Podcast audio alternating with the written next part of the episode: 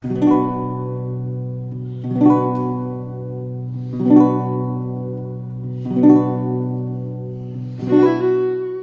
Moon and Sixpence, Volume 25, Chapter 1. Presently we left him. Dirk was going home to dinner, and I proposed to find a doctor and bring him to see Strickland.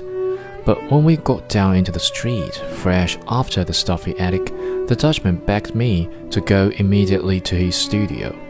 He had something in mind which he would not tell me, but he insisted that it was very necessary for me to accompany him.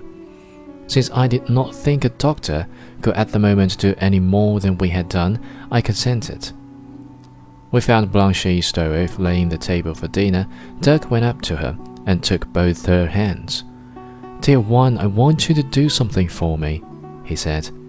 She looked at him with a grave cheerfulness, which was one of her charms. His red face was shining with sweat, and he had a look of comic agitation but there was in his round, surprised eyes an eager light. Strickland is very ill. He may be dying. He is alone in the filthy attic, and there is not a soul to look after him. I want you to let me bring him here. She withdrew her hands quickly. I had never seen her make so rapid a movement, and her cheeks flushed. Oh no! Oh, my dear one, don't refuse. I couldn't bear to leave him where he is. I shouldn't sleep a wink for thinking of him.